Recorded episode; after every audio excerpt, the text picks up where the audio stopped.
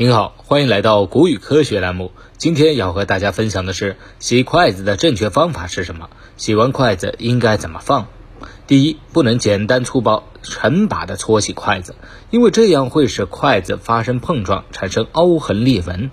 不同筷子上的病原体微生物就容易发生交叉感染，导致病原微生物残留并发霉腐坏。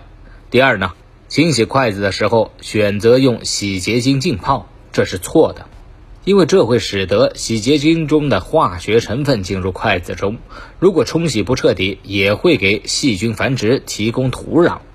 第三，把洗好的筷子集中摆放在橱柜内也是错误，这会导致筷子的含水量很高，也会滋生各种霉菌，严重的会产生黄曲霉素。黄曲霉素啊，已经被世界卫生组织划定为一类致癌物。对肝脏的损害最大，可能诱发肝癌。第四呢，洗完筷子，筷子头朝下也是错误的。有数据显示，筷子头朝下放在筷子笼底部，检测结果无论是菌落总数还是大肠杆菌的数值都很高，所以筷子头一定要朝上。最后呢，给大家几个建议：第一，最好选择镂空筷笼，可以有效防止积水。还有筷笼要记得放在通风干燥的地方。